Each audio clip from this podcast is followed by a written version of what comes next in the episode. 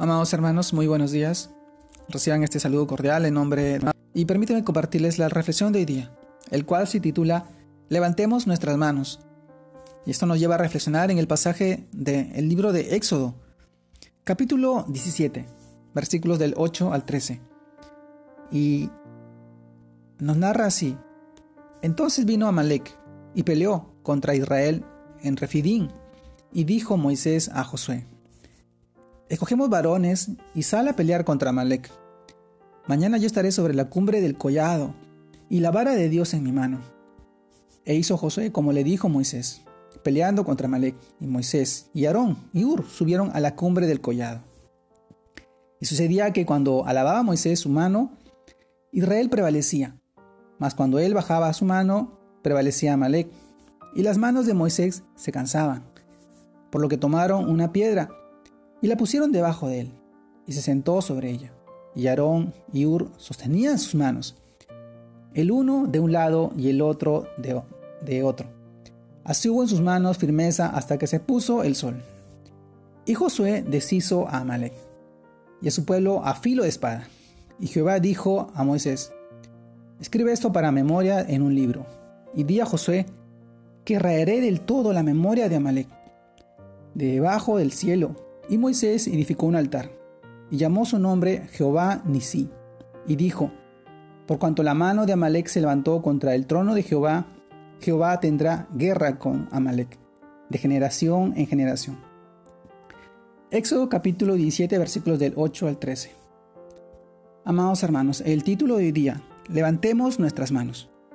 Y esto nos lleva a reflexionar en este, en este pasaje, y el cual nos muestra que muchos de los, de los que nos rodean están viviendo una lucha diaria para vencer el pecado, los malos hábitos, las adicciones, las aflicciones, el miedo, la soledad, el dolor, tal vez, y otras cosas más.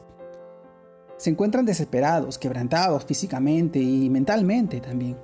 Necesitan recibir el consuelo de Dios. Este es el momento de dejar el egoísmo y pensar en los demás.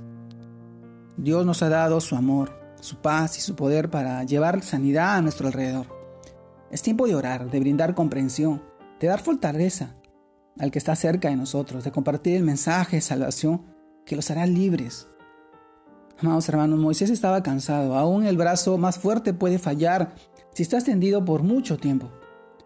Aarón y Ur le ayudaron, levantando sus brazos para que Israel no perdiera la batalla así como las manos de Moisés estuvieron sostenidas por sus colaboradores hasta que se puso el sol, y fue un gran estímulo para el pueblo de Israel ver a Josué delante de ellos en el campo de batalla y a Moisés en lo alto de la colina, orando con las manos alzadas.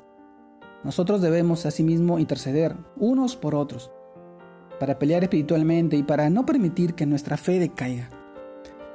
Amados hermanos, necesitamos apoyar con nuestra oración y compromiso a quienes trabajan en la obra de Dios, pues no son infalibles cuando hay demasiada carga y les faltan fuerzas para orar y trabajar.